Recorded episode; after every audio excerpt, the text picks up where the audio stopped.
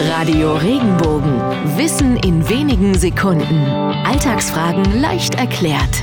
Warum heißt es eigentlich Appel und Ei, wenn etwas günstig ist? Die Redewendung entstand lange bevor es Supermärkte oder Online-Shopping gab. Zu einer Zeit, als die Menschen ihre Lebensmittel noch direkt beim Bauern kauften. Schon damals gab es jede Menge Apfelbäume und damit auch Äpfel in Hülle und Fülle.